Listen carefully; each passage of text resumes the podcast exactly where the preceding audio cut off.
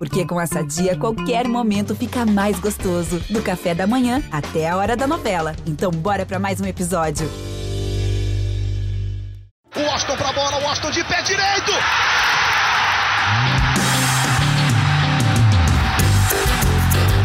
Está entrando no ar o podcast. Sabe de quem? Do Do Flusão, tricolor das Laranjeiras. É o GE Fluminense.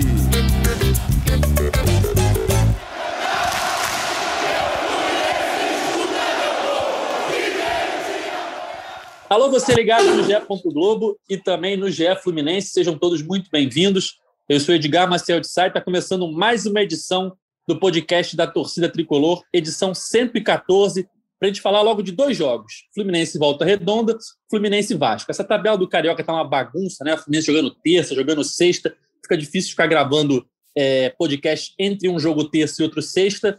E aí a gente já deixou passar dois de uma vez só e esperamos para gravar após o clássico entre Fluminense e Vasco. O problema é que os dois resultados não foram bons, né?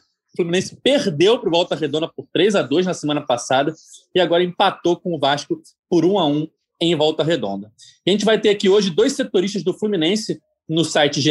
Globo, Paulinha Carvalho e Thiago Lima, para analisarem comigo essas duas atuações do tricolor. Tudo bem, Paulinha? Tudo bem, Ed? Fala, Noel. Bem, nosso podcast dois em um aí vai tratar de assuntos muito parecidos no final das contas, né? Porque a gente viu o Fluminense repetir erros ontem, né? A gente está gravando nessa quarta-feira, o clássico foi terça, então a gente viu o Fluminense repetir erros contra o Vasco que já tinha cometido contra o Volta Redonda. A gente vai falar mais sobre isso, mas eu, particularmente, e pelo que tenho visto aí no nosso termômetro rede social, não sou a única, né, que tá não consegue entender muito essa titularidade do Luca, um ataque titular aí que não, tem, não vem rendendo muito bem. O lado esquerdo do Fluminense, sem o Lucas Claro, que ainda não estreou na temporada, tem preocupado. O Frazan falhou nos dois jogos. Mas aí tem, tem bastante assunto para a gente falar. E aí, Noel, tudo bem? Duas atuações muito ruins do Fluminense, né? Muito ruins, Edgar. Tudo bem? Fala, Paulinha. Cara, ruim demais. É, tá preocupante. Assim, eu acho que nem preocupa tanto é, em termos de classificação para semifinais do Carioca. Eu acho que isso a torcida não está nem aí. A preocupação é a Libertadores, que vai começar logo, e, e o nível de atuações, é, coincidentemente, desde quando o Roger passou a ter força máxima, né? Força praticamente máxima, só o Lucas Claro, do time titular, ainda não voltou a jogar. E, cara, eu tô, agora que eu reparei, eu, coincidência, não foi programado, não. Vocês é, não estão vendo, mas eu tô com a camisa do Chapolin Colorado. E, e, e agora eu pensei nisso, resume bem esses, depois desses dois jogos, acho que a torcida está se perguntando: ó, oh, e agora quem poderá nos defender aqui no Fluminense? Tá complicado, né? Duas atuações muito ruins. Como o Noel falou, preocupa para Libertadores, isso a gente vai falar um pouquinho mais para frente. Mas essa questão, Noel, de a torcida não tá nem aí pro Carioca, tudo bem. A gente sabe que é um campeonato é, que vive um momento muito ruim, né? Muito esvaziado, que tem um time ali como o Flamengo, que atual bicampeão brasileiro e naturalmente favorito, atual bicampeão carioca também, e naturalmente favorito para conquistar, né? É difícil você bater esse time do Flamengo, mas mesmo assim sempre há esperança. Ano passado o Fluminense é, dá para dizer ali que lutou até o fim, né? Teve perto disso, mas cara, não dá para sequer classificar num carioca em que só tem outro time grande da Série A, que é o Flamengo, né? Porque Botafogo e Vasco estão na Série B hoje, então tem um, um, um investimento menor por conta da Série B, perdem jogadores, enfim. É, não dá para não classificar. E hoje o Fluminense está na quarta posição com 10 pontos, mas vai perder a quarta posição ainda nessa rodada. Porque Botafogo e Madureira, que vem logo abaixo do Fluminense, vão se enfrentar. Ou seja, qualquer resultado nessa partida tira o Fluminense do G4, né, que é o grupo de classificação para a semifinal do Carioca. Ou seja, é, faltam quatro rodadas para o Fluminense conseguir confirmar sua classificação. E é, é um momento bem, bem ruim do time né, nesse início de temporada. É, o Flamengo é o líder hoje, tem tudo para ser o líder ah, no final da fase de classificação, ou seja, o Fluminense ficar em quarto já pega o Flamengo logo na semifinal. É, é, tem que melhorar muita coisa e esses dois jogos eu acho que mostraram isso, né? Contra o Volta Redonda, o Fluminense sai perdendo por 2 a 0 lá em Bacaxá, consegue é, o empate no segundo tempo, mas toma o terceiro gol ali no momento que estava tudo aberto. Algumas substituições do Roger ali que a gente pode contestar um pouco, deixou o Nenê até o fim, bem cansado, e o, o terceiro gol sai num contra-ataque ali que o Fluminense está totalmente exposto. E esse jogo contra o Vasco, né, Paulinha? Por favor. Fluminense jogou bem só um pouquinho ali no primeiro tempo, início do segundo, quando chegou o empate com o Fred, mas em nenhum momento fez valer a sua superioridade momentânea sobre o Vasco, assim, nesse momento que o Fluminense vem de um quinto lugar do Brasileirão, o Vasco vem de um rebaixamento. O time do Fluminense estava muito mais encaixado e não conseguiu é, fazer valer a sua superioridade. Pelo contrário, só não perdeu por detalhe, né, Paulinho? Só não perdeu por detalhe pela trave ali do, do Marcos Felipe, aquele tirambaço lá do Andrei na trave, vi aquela bola lá dentro. Depois ele finalizou parecido, a bola também passou rente ao gol. É, o Vasco foi superior ontem, de fato, acredito que não tenha conseguido resultado melhor por coisas do futebol. E assim, o que assustou do Fluminense foi como você falou, né, Ed? A gente viu um iníciozinho, mas muito rápido ali do primeiro tempo. O Fluminense parecia que ia fazer um bom jogo, mas acho que não durou nem cinco minutos, dez. É um primeiro tempo muito ruim. O início do segundo tempo Fiquei um pouco mais otimista vendo o Flu jogar, mas também não durou muito. E o Fluminense finalizando muito pouco, né? Achei o, o ataque do Flu, assim, muito carente de... Às vezes a bola roda ali no meio de campo e ninguém finaliza.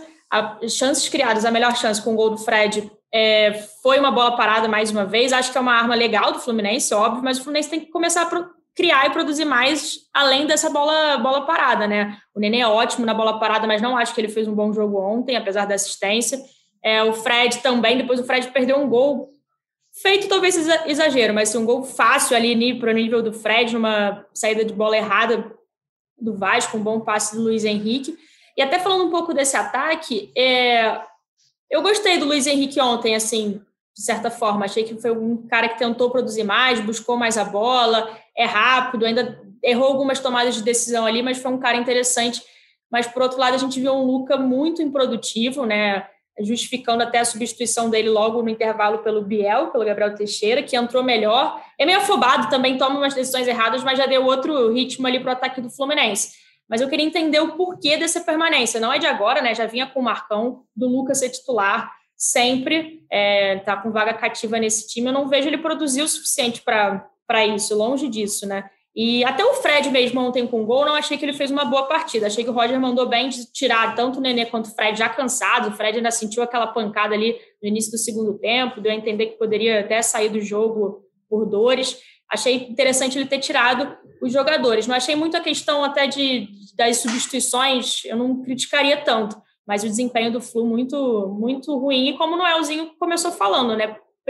Dá uma é, preocupada na torcida, já pensando em Libertadores, porque a gente falou, ah, ganhamos tempo aí com a, com a classificação direta para a fase de grupos, mas amanhã é o primeiro dia de abril, então, assim, esse tempo já está ficando um pouco mais escasso aí, com uma estreia na competição mais importante da temporada, né? É, primeiro dia de abril e no dia 9 já tem o sorteio, né? Daqui a pouquinho vai conhecer o grupo do Fluminense na Libertadores e, por enquanto, a perspectiva não está sendo muito boa, né? Porque o time não está jogando bem, não está repetindo o que fez na reta final do Campeonato Brasileiro. Noel, depois do jogo de ontem, na coletiva, o Roger falou em mudanças. Você acha que já, já teremos mudanças contra o Macaé na próxima terça? Talvez no ataque, talvez a posição do Luca, que vem sendo muito contestado? É, ele deu até entender que pode mudar a formação né? Não só peças, ele pode mudar a formação no próximo jogo. Eu acho eu até queria também debater isso aqui com vocês. Eu penso assim, é, no ataque eu, eu, tiraria de fato o Luca. É, de repente eu, eu, mudaria o jeito, né? Em vez de jogar com pontas, é, jogaria com, com Luiz Henrique e Fred à frente e colocaria o Michel Araújo no lugar do, do Luca para você fazer um, ter dois meias, né? Fazer o Michel e Nenê. É, mas não sei se ele vai fazer isso, porque eu já senti que o Michel meio que está preterido com ele, porque o Michel nem entrou no jogo de ontem, né? nem entrou contra o Vasco, e o Michel era um cara que vinha bem na, na temporada passada. E o cara não, nem entrou no jogo, a gente já começa a desconfiar que o Roger não está muito satisfeito com o Michel. E atrás, assim, defensivamente, é, eu gosto dessa, dessa formação, que até foi que o Marcão terminou a temporada com ela, é, com, sem um primeiro volante. Né? Você tem o Martinelli e o Iago, que são dois volantes leves que saem para o jogo, então eles não guardam posição. Me agrada essa formação. Mas, de fato, essa vulnerabilidade do Fluminense, eu acho que passa muito também ali pela zaga. O Lucas Claro é o cara que dá muita proteção. Eu acho que se o Lucas Claro voltar, eu manteria essa formação para a gente ver se vai manter o nível do, do, da última temporada. Se o Lucas Claro ainda continuar fora, aí eu, de repente, pensaria em colocar o Wellington, botar um, um primeiro volante mais fixo para ver se protege mais, e até daria uma chance para o Reginaldo na zaga. Assim, por mais que o, o, o, Reginaldo venha de passagens antigas, não tenha ido bem, mas o, o Frazan, por exemplo, falhou nos dois últimos jogos, e são falhas técnicas, né? No, contra o Volta Redonda foi uma, um tempo de bola que ele leu errado, e contra o Vasco ele estava inteiro na jogada, né? Ele a, na passada ele deixou a bola passar entre as pernas. Então, assim, foi uma falha técnica, eu acho até precisa tirar ele nesse momento até para não queimar o cara. E a gente dá um testa aí o, o Reginaldo. Não sei o que, que vocês acham aí de, de mudança.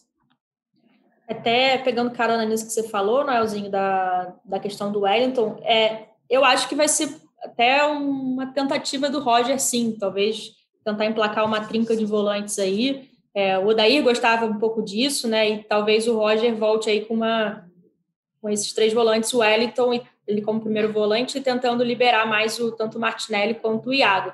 Até eu não achei que o Iago fez um bom jogo ontem, apesar de eu achar ele um jogador regular assim no Fluminense e ter feito uma boa temporada 2020. Não achei que ele foi bem. Quanto ao primeiro volante, a minha dúvida é: será que não vale testar o André no lugar do Wellington? Não acho que seria a primeira opção do, do Roger, porque o Roger, jogo sim, jogo não, tem colocado o Wellington já como opção, ou seja, seja como titular ou ao longo da partida.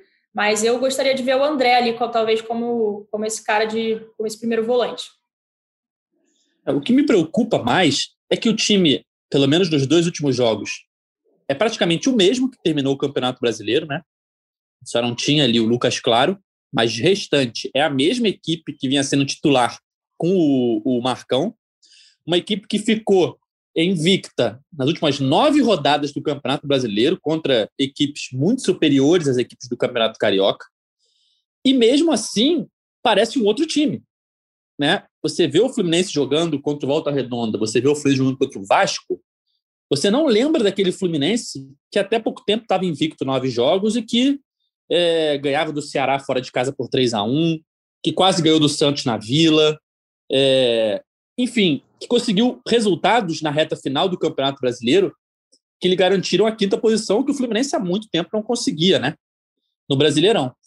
E aí agora, só sem o Lucas Claro, que sim, é uma grande ausência, foi um dos melhores zagueiros do Campeonato Brasileiro, na minha opinião, é, em 2020, na temporada 2020, só sem ele, eu acho que não, não, não é o que explica a má atuação do Fluminense. O Marcão, o perdão, o Roger, ele não está conseguindo fazer o time jogar o que o Marcão jogava. E isso me preocupa muito às vésperas da Libertadores, porque o elenco do Fluminense por si só já não é um grande elenco, né?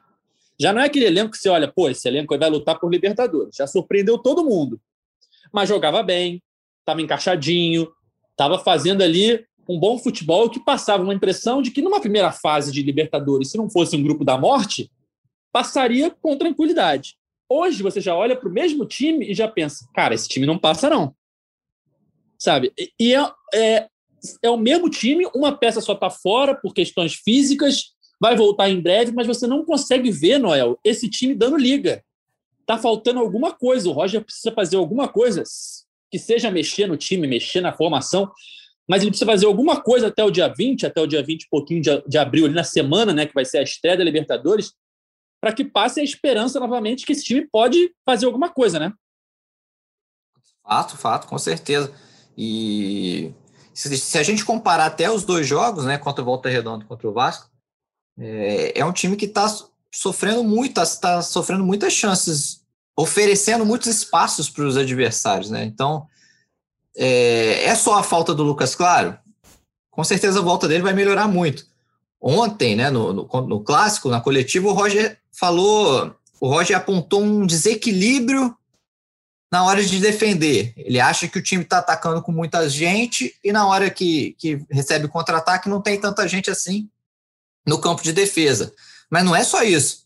É, nos dois principais lances do Vasco, tanto o gol quanto é, a jogada do segundo tempo, agora me fugiu o nome do jogador que perdeu, acho que foi o Laranjeira, né? O garoto que entrou no Vasco, que perdeu um gol sozinho ali na, dentro da área, na reta, nos minutos finais.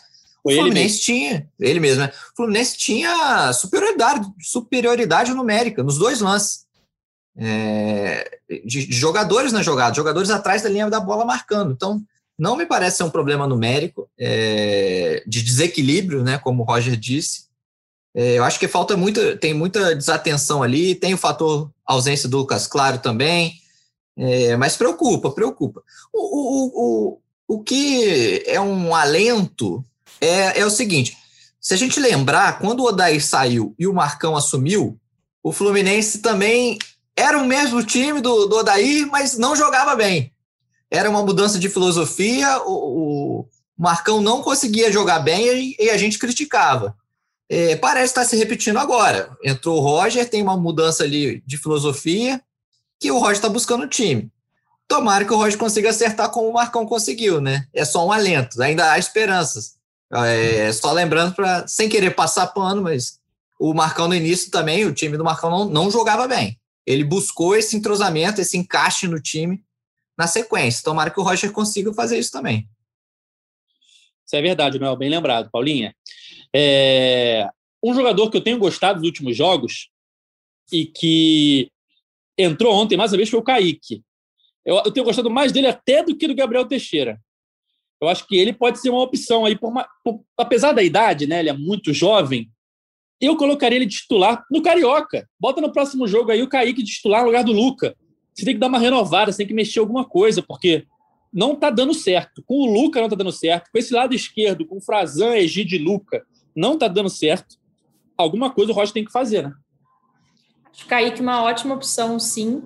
É, antes de falar do Kaique rapidinho, eu estava com isso que o Noel falou há pouco na cabeça também, né? Que a gente, em muito entre aspas, obviamente, a gente bateu um pouco nesse início do, do Marcão, criticou, bem, se empatou com o Vasco até na época por um a um, depois perdeu o Atlético Goianiense São Paulo, enfim, foi um início ruim ali. Teve até uma vitória sobre o Flamengo, mas jogando mal e a gente criticou e conseguiu virar a chave aos pouquinhos, né? O Fluminense começou a ganhar jogando mal e depois engrenou de vez. Desculpa, pode ser o mesmo caminho do Roger. Em relação ao, ao, ao Kaique, eu concordo, Ed, acho que ele é um garoto muito promissor, né? Não à toa a gente vem vendo ele desde a base, existe uma expectativa muito forte, muito grande em cima dele. Teve um lance ontem que ele conseguiu uma arrancada cortou, aí ele não, não dá o chute, acaba cortando de novo. Ali eu achei que ele deu um pouquinho de mole, acho que vai acontecer. Menino, acontece com jogadores mais veteranos, vai acontecer com ele mais ainda, obviamente. Podia ter tentado logo o passe ou a finalização. Mas é um jogador que tem agradado em todos os jogos que tem entrado, de fato, né? E assim, às vezes ele joga, lembra até na contra o Boa Vista, que ele jogou 15, 18 minutos, ele já deu uma assistência e fez muito mais assim do que o próprio Luca, que já estava atuando entre os titulares na, desde aquela época. Então, assim, pouco tempo que ele está em campo, já está sendo mais, já está oferecendo mais perigo aos adversários do que o Luca. O Luca eu tenho achado realmente uma peça nula nesse início de campeonato carioca. E eu acho que essa semana que o Roger tem, né? Tá, o jogo foi terça-feira, agora a próxima partida só na outra terça, é a hora de mexer mesmo, ver o que precisa mudar nesse Fluminense, seja de peça, seja de, de esquema, e fazer esses testes, mais uma vez, fazendo testes aí, tentando buscar uma, uma formação ideal, ou que seja a mesma formação, mas um Fluminense ideal, já pensando na Libertadores, mais uma vez batendo nessa tecla que não tem como ser diferente, né? É, os reforços, né? A gente vai falar disso daqui a pouco. As, as, questões fora de campo já estão preocupando um pouco a torcida, apesar de terem aí alguns indícios que alguns jogadores podem vir, ainda é muito pouco se a gente parar para pensar. Rafael Ribeiro, a gente fica brincando aqui, mas não deve ser uma peça muito utilizada, né? Brincando que eu digo, ah, você veio para o Sub-23, você veio para o profissional, enfim. Então veio Samuel Xavier, que ainda não não estreou, e o volante Wellington. Pensando numa Libertadores, depois de oito anos, da expectativa que o clube e a torcida têm em cima dessa competição, só esses dois reforços é pouco. Então, assim, já está preocupando um pouco fora de campo, apesar de estar tá se tentando se movimentar, e começa a preocupar dentro de campo também. Então, que terça-feira que vem já seja tempo suficiente para treinar e tentar mostrar outra cara dentro de campo, né?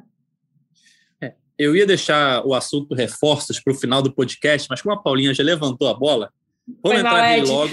Nada, vamos entrar nele logo para a gente falar aí o que a torcida quer saber, né? A torcida está ansiosa por contratações. É, acho eu que até exagera um pouco, né? A torcida espera é, reforços nível Champions League e pera lá, né? O Fluminense não tem condição financeira para isso. Mas tem um ou outro nome aí sendo falado que são nomes que eu acho que agregariam bastante nesse elenco do Fluminense. Então eu pergunto para vocês, setoristas que estão por dentro aí do dia a dia tricolor, como é que está essa situação? Tem questão de William Bigode, tem agora surgiu outros nomes para a zaga, né? Talvez David Braz, do, do Grêmio. Como é que está essa, é, essa busca pelo Fluminense, do Fluminense por reforços? Quando é que teremos novidades? Porque a torcida está ansiosa. É, o, o, o, Roger falou ontem na coletiva, né, que ele aumentou ainda mais essa expectativa da torcida quando ele fala que tem situações muito bem avançadas, né, adiantadas, algo, algo nessa linha que ele fala. É, e os nomes de fato que o Fluminense quer, que, que tem na mira, eu também acho que vai dar um upgrade assim no, no elenco, pensando em Libertadores. Eu acho o William Bigode um excelente, um excelente nome, é o principal alvo do Fluminense. É, só que o William Bigode precisa resolver a vida dele lá no Palmeiras. O Abel Ferreira retorna de Portugal só quinta-feira dessa semana, então precisa o, o Abel precisa estar aqui, eles precisam conversar lá para se resolver se o William vai, vai renovar ou não. Se ele não for renovar, é, tem grandes chances dele vir para o Fluminense. E os outros alvos são o Matheus Babi, do Botafogo, que é um centroavante novo, de 23 anos, é um investimento que o Fluminense pode fazer. É, o Fluminense vai fazer, já fez, não formalmente, mas já comunicou o Botafogo que quer o jogador, que vai fazer uma proposta. E eu também acho que é um cara que pode agregar muito, porque o Fred também precisa de, de ter um reserva, ou, ou até você ter jogos de fazer, jogar com dois centroavantes, é, não no jogo todo, né, mas em determinado momento, é um, vai dar uma possibilidade maior para armar o time para o Roger. E de fato precisa de um zagueiro. O Fluminense só tem hoje o Matheus Ferraz como reserva, é, vamos dizer, confiável, né, à altura do, dos titulares. E você precisa ter mais um. O, o tem o, o, Lucas Claro tá, tá fora, o Matheus Ferraz se machucou, só tem o Nino, e aí você vai começa a, a, a, ter problemas na zaga. Então precisa de fato de um zagueiro, mas o Fluminense foi muito em cima do David Duarte, lá do Goiás, e o Goiás não quis vender, o Goiás quis correr o risco, porque é um jogador que está em fase final de contrato, já informou lá que não, não pretende renovar, e o Goiás eh, não aceitou a proposta do Fluminense. É, e aí o Fluminense mirou, de fato, David Braz, mas parece assim que tem outros, outros nomes também, né? O Fluminense está ampliando o leque, a gente ainda vai, vai descobrir isso mais para frente. De fato, essa era uma semana que promete ser decisiva em termos de reforço. O Fluminense não quer perder tempo, mais tempo até, né? Porque a Libertadores já começa esse mês, você precisa chegar, jogadores precisam chegar e, e começar a treinar, encaixar no time, não é? Não é miojo, né? Que é instantâneo, três minutos. Mas então isso preocupa. E o, o Babi, é, acho que a situação dele ser de um. tá num clube do Rio hoje, né, um clube grande do Rio como Botafogo, por mais que ele não pertença ao Botafogo, né, ele pertence ao Serra Macaense. E quem define tudo é o Serra Macaense, mas o Botafogo tem ali o seu poder de barganha ali, de ele tem um percentual de vitrine. E há o interesse também do Atlético Paranaense, né, Paulinho? E eu acho que esse interesse atrapalha muito o Fluminense, porque eu pensando assim, que se eu fosse dirigente do Botafogo e tivesse que aceitar uma proposta ou dar o meu aval para alguma proposta, eu liberaria para o time que não é meu rival, né? liberaria para o Atlético Paranaense. É claro que depende tudo da proposta, mas eu acho que a proposta do Fluminense tem que ser muito melhor que a do Atlético para o Botafogo é, aceitar a do Fluminense e não a do Atlético e conseguir é, negociar isso com o Serra Macaense. Então, acho que essa situação acaba atrapalhando um pouco o interesse do Fluminense, mas é, acho que seria um bom reforço, principalmente pelo que o Noel falou, porque o Fred não aguenta o tempo todo, né? Sim, é, acho que o Matheus Babi pode sim ser interessante. Ele, o Botafogo ano passado, ano passado, né, temporada 2020 foi muito conturbada, enfim, a gente até acabou rebaixado. E o Matheus Babi começou muito bem. Eu lembro até um jogo contra o Atlético Mineiro, ainda quando o Atlético era líder do campeonato, ele foi super bem. Acho que é um jovem promissor e uma alternativa interessante aí para o Fred, que não pode ser a única opção de, de centroavante mesmo para o elenco. Falando da proposta, tem uma questão, assim, pela nossa apuração, que é complicada, que é a seguinte questão. A proposta do Atlético Paranense, a princípio, seria por um pagamento à vista, e do Fluminense parcelado, até porque o Fluminense não tem como desembolsar uma grana de uma vez só. Essa questão tende a ser, né, pode, tende não, né, mas pode ser decisiva contra o Fluminense, digamos assim, porque seria muito mais interessante para o Serra Macaense, para o Botafogo, enfim, receberem esse dinheiro à vista, né, e não correrem até o risco, né, o Fluminense tá, tem alguns problemas, até às vezes de atraso por conta da, da crise financeira que enfrenta, apesar da diretoria da atual gestão do Mário, enfim, se esforçar ao máximo para tentar não para tentar quitar as dívidas, etc. Então tem essa questão do, do parcelamento e da questão à vista, que pode vir a ser um complicador para o Flu. Pelo que a gente apurou, né, é, seria uma proposta do Fluminense ia fazer uma proposta por 25% do jogador, por um milhão de, de euros, e pelo Atlético, o Atlético Paranaense seria por volta de um milhão e meio por 50%. Então, falando de valor, valor, a do Flu seria mais interessante, mas tem essa questão de parcelamento e à vista que pode ser uma interferência aí. A gente vai apurar, vamos ver como, como vai, qual vai ser o desenrolo. O Atlético Paranaense parece que também tem outros nomes aí, outros, outros planos para o ataque.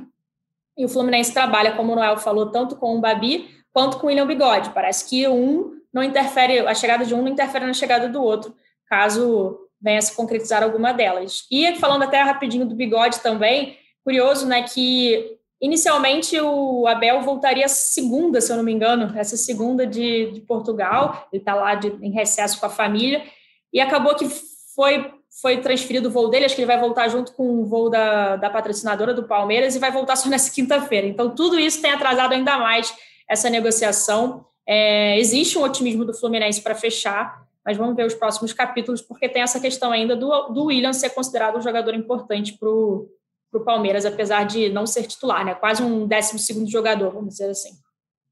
O, o, e, só rapidinho falando um pouquinho do, essa questão do Babi, eu acho que por, pelo fato do Botafogo ser rival do Fluminense, mas o fato do Botafogo não estar tá na primeira divisão esse ano, é, isso minimiza, né? Você não vai reforçar um rival para em, em, termos de uma mesma competição. Ah, tem o Carioca, mas o Carioca é o de menos para os dois clubes, assim, né? Falando de projeções. É, a prioridade do Botafogo vai ser a Série B para subir para a Série A e o Fluminense quer a Libertadores, quer fazer uma boa campanha, quer, quer entrar para disputar o título, né? É, eu acho que o Babi, é, essa questão do Babi, de fato, é, a proposta do Fluminense é, é melhor no, no sentido que o Fluminense quer uma percentual menor do jogador. E também, para o Botafogo e o Serra Macaense, eles ficando com um percentual maior do jogador, também é mais vantajoso porque o Fluminense, queira ou não, é uma vitrine maior do que o Atlético Paranaense. O Fluminense já tem fama de vender jogadores para a Europa. Então, isso também pesa é, para os empresários. O, o Matheus Babi tem um grupo de empresários. Então, isso também pesa a favor do Fluminense você ter essa visibilidade maior. E o Fluminense vai disputar competições mais importantes do que o Atlético Paranaense nessa temporada, né? Vai, vai disputar a Libertadores. E aí, além disso, o Matheus Babi já mora no Rio, já está adaptado aqui, e ele tem uma irmã que joga vôlei no Fluminense. Joga no time de vôlei do Fluminense. Então, assim, o Fluminense tem atrativos melhores do que o Atlético Paranaense nesse, nesse momento, nessa negociação. Verdade, Noel. Tem realmente atrativos melhores, mas só, só discordo de você na parte que você falou ali, ah, mas o Fluminense disputa uma outra divisão que o Botafogo, não vai fazer muita diferença. Eu acho que o que conta aí é a rivalidade histórica, é o você ver, você fazer o seu torcedor ver o jogador que você gosta saindo do seu clube diretamente para o rival. É uma questão ali que nem quando o Fluminense não quis vender o Pedro para o Flamengo, dadas as devidas proporções, é mais ou menos a mesma coisa ali, pô, para o meu rival eu não vou deixar, se eu puder impedir, eu vou impedir. E Sim. claro que você pontuou bem que tem atrativos melhores o Fluminense é, em relação ao Atlético Paranaense, tanto para os clubes né, envolvidos, quanto para o jogador, a questão da irmã, a questão da cidade. Mas na parte da rivalidade que eu quis frisar ali, eu acho que isso não muda se tiver na mesma divisão, se não tiver na mesma divisão, se não for ser um adversário direto nessa temporada.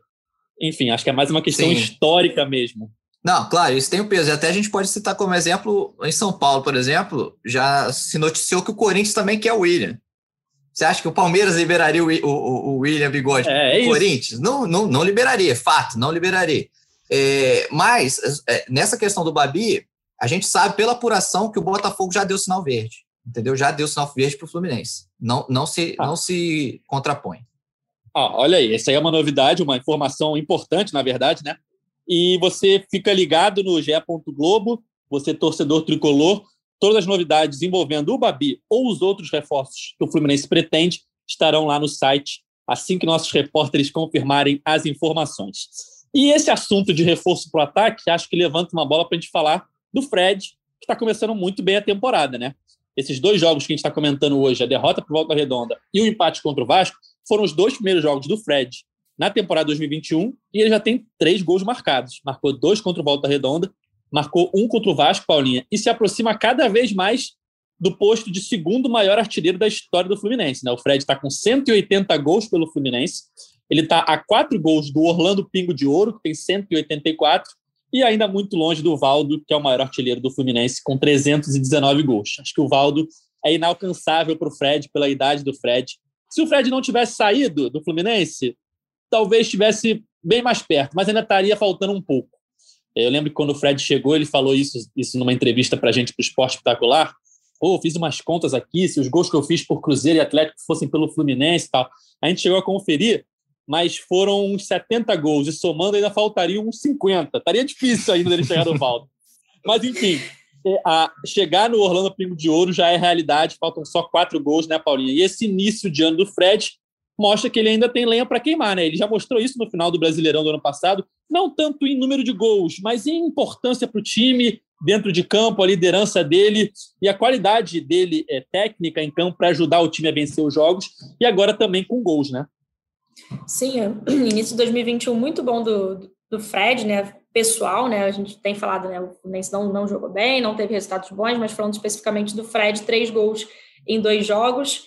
É, se fosse por ele, o Fluminense teria, se fosse só por ele, pelos gols dele, o Fluminense talvez tivesse saído com resultados melhores. Chegou a 180 gols, né? Pelo Flu, bastante coisa. O Valdo, de fato, fica, vai ficar bem complicado para o Fred, obviamente isso não diminui a idolatria dele no clube. E, é, e, e, eu acho interessante a gente citar exatamente isso que você falou também. É de além dos gols, é óbvio, o que mais se espera do Fred, a camisa 9, foi super goleador pelo Fluminense por onde passou.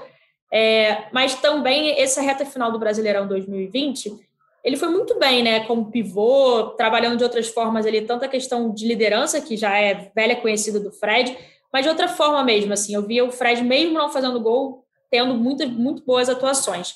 Esse início, com três gols, ele já está a dois de igualar esse retorno dele ao Fluminense. Em 2020 foram cinco gols marcados, se eu não estou falando besteira. Então já, já começou, foram 28 jogos disputados. Óbvio, ele vinha de um tempão lá parado, porque teve aquele embrolho envolvendo o Cruzeiro, depois teve a questão da paralisação do futebol. Agora ele já está treinando com o clube, já está com o ritmo de jogo é completamente diferente. Mas é um bom início aí, um início promissor do Fred, gera bastante expectativa na torcida. E é um cara importante pensando em gol, em enfim, liderança, em, em trajetória pode ser muito importante para Libertadores, né? Tem, acho que o Fluminense precisa de um cara desse, como precisa de um Nenê também, né? A gente às vezes critica uma atuação ou outra do Nenê em campo por motivo X e Y falando de bola, mas eu acho que Libertadores vai um pouquinho além disso e precisa da experiência, do sangue nos olhos desse, desses caras também em campo, vai ser interessante. Batendo na tecla mais uma vez, só que não tem como ter só, só o Fred, e não isso não diminui o Fred. Na verdade, o Fred é um, veterano, já é um cara de 37 anos, e mesmo que não fosse, né? Qualquer time tá, qualquer jogador está sujeito a ter uma lesão, ainda mais com esse campeonato louco aí, cada vez mais complicado, ainda mais por conta da pandemia.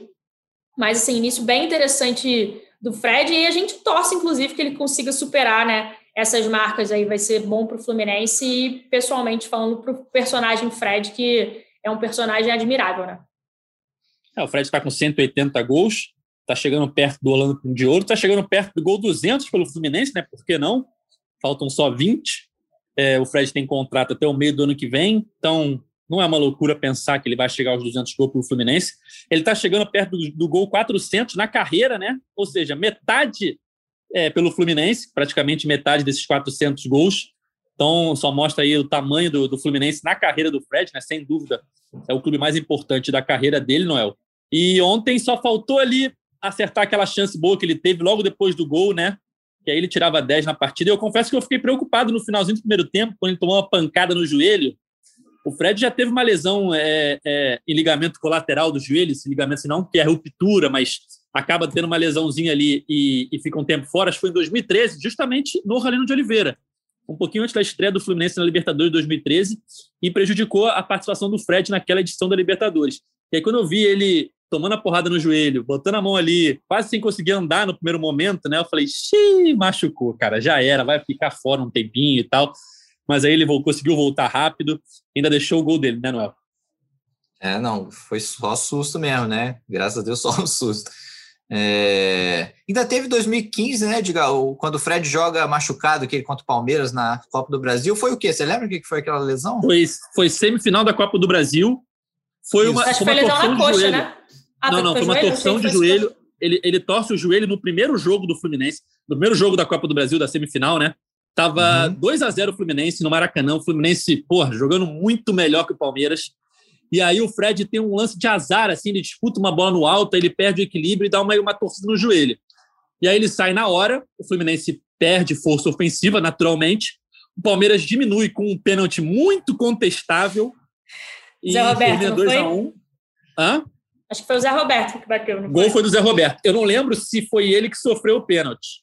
Eu acho que não, Mas- sabia, Ed, mas eu lembro que foi Mas o gol foi dele. A cobrança, a cobrança pelo. eu- ele estava envolvido. Não lembro se ele sofreu ou se ele cobrou, mas ele estava envolvido.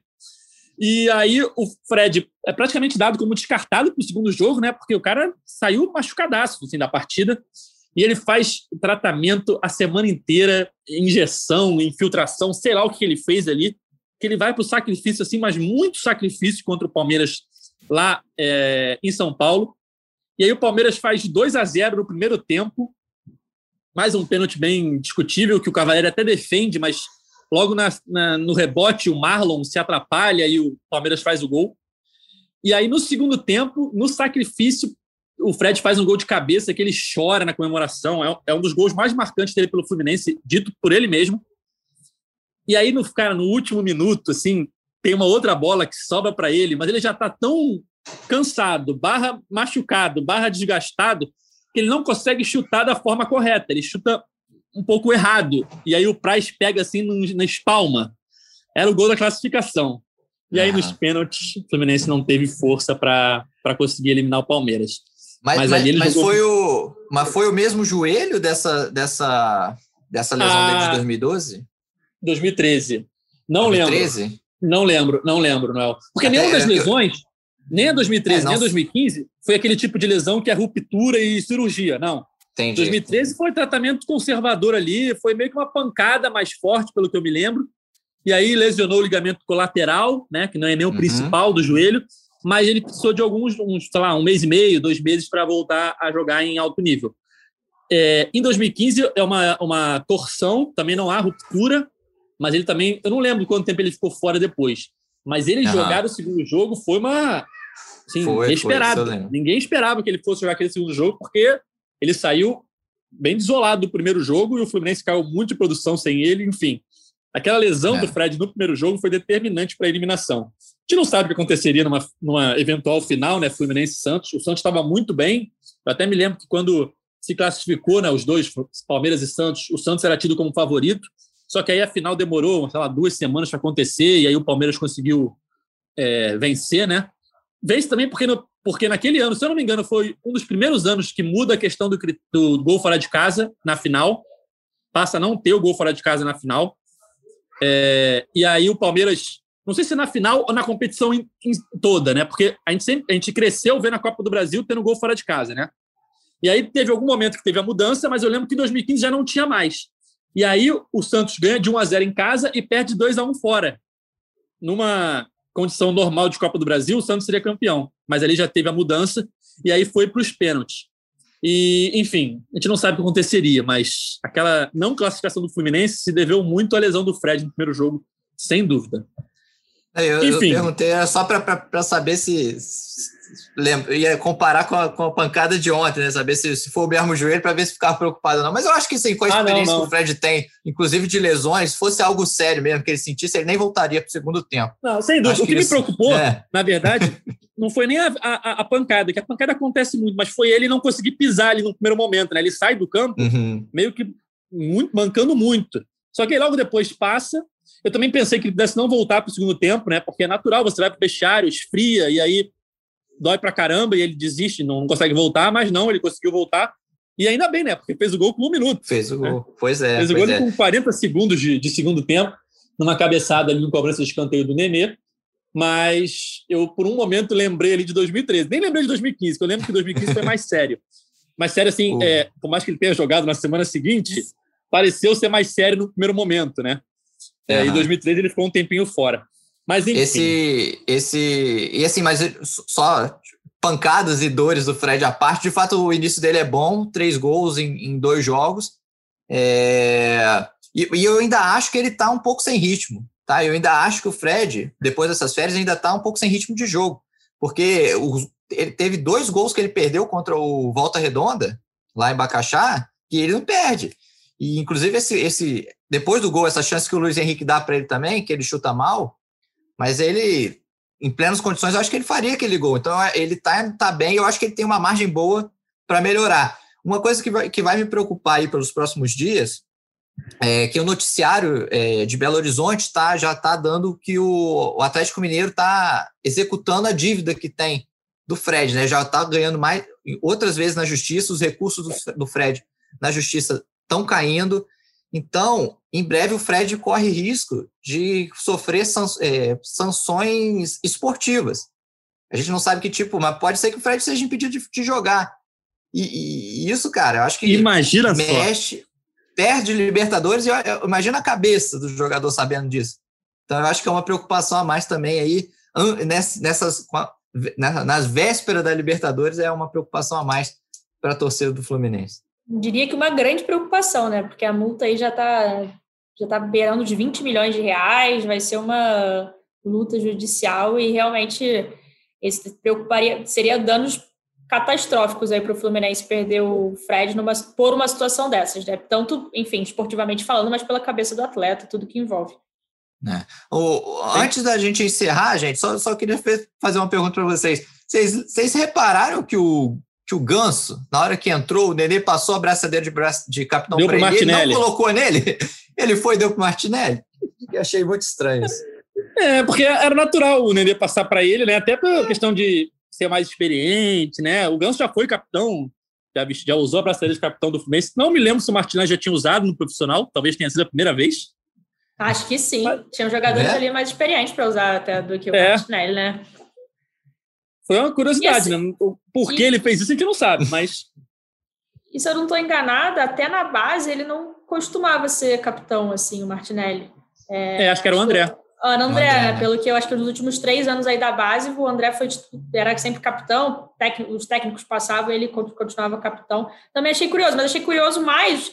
Acho que no final deu para o Martinelli, talvez que era o jogador ali próximo dele, enfim, tomou a recusa ali que ele não esperava do, do Ganso, mas eu não entendi esse, esse não do Ganso também, deu, deu a entender que ele falou, ah, não, e não deu para entender mesmo, não. É, eu acho que tinha sido mais uma moral para Martinelli do que qualquer outra coisa, assim. Pode ser, pode ser. Verdade. Enfim, é, o Ganso tá, aparentemente, aí tá de bem com a vida, né? Tá feliz aí, dando entrevista aí no, nos bastidores do Fluminense, né? No, na, na, na Flu TV, brincando, fez gol já esse carioca, vinha sendo titular. Agora, naturalmente, com o retorno do time titular, ele não vai ser a primeira opção ali, não vai ser o escolhido para começar o jogo. Pode vir a ser um dia, pode, mas nesse momento ainda não. Enfim, não acho que tenha sido uma é, reclamação dele, entre aspas. Ah, não quero. Acho que foi mais uma, uma moral para o Martilhé do que qualquer outra coisa. Mas, enfim, isso aí é só uma conjectura nossa, né? Só o Ganso saberá responder essa resposta. Então, vamos chegando ao fim do nosso podcast 114 do GE Fluminense podcast para falar de dois resultados ruins, né? Volta Redonda e Vasco. Mas na próxima semana a gente volta para falar de Fluminense e Macaé. Terça-feira tem jogo, 9h35, em lugar a definir ainda, né? Não está definido o estádio. Mas provavelmente já no Rio de Janeiro, porque é depois do decreto, né? Depois do, do lockdown aqui do Rio.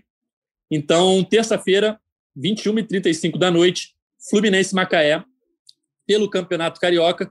E depois desse jogo, a gente volta trazendo todas as informações do Fluminense, a análise da partida e qualquer outra coisa que tenha acontecido durante a semana, quem sabe até falando sobre reforços para a Libertadores. Então é isso, galera. Chegando ao fim, vocês sabem que nosso podcast está nas principais plataformas de áudio. Sempre que você quiser, sempre que tiver um tempinho, você pode entrar lá para ouvir edições passadas e ouvir algumas edições especiais com alguns dos nossos entrevistados a gente, de vez em quando, faz uma entrevista, uma entrevista faz uma edição especial, sem ser para falar de um jogo específico, mas para entrevistar alguma pessoa ligada ao Fluminense, normalmente algum jogador do elenco. Então é só procurar na sua principal plataforma de áudio, na que você mais gostar, procurar lá por GE Fluminense para sempre estar de ouvido ligado aqui nas nossas informações, nas nossas análises. Valeu? É isso, estamos chegando ao fim do podcast 114. Esse podcast tem a edição de Juliana Sá, a coordenação de Rafael Barros e a gerência de André Amaral. Valeu, galera. Até a próxima. Tchau!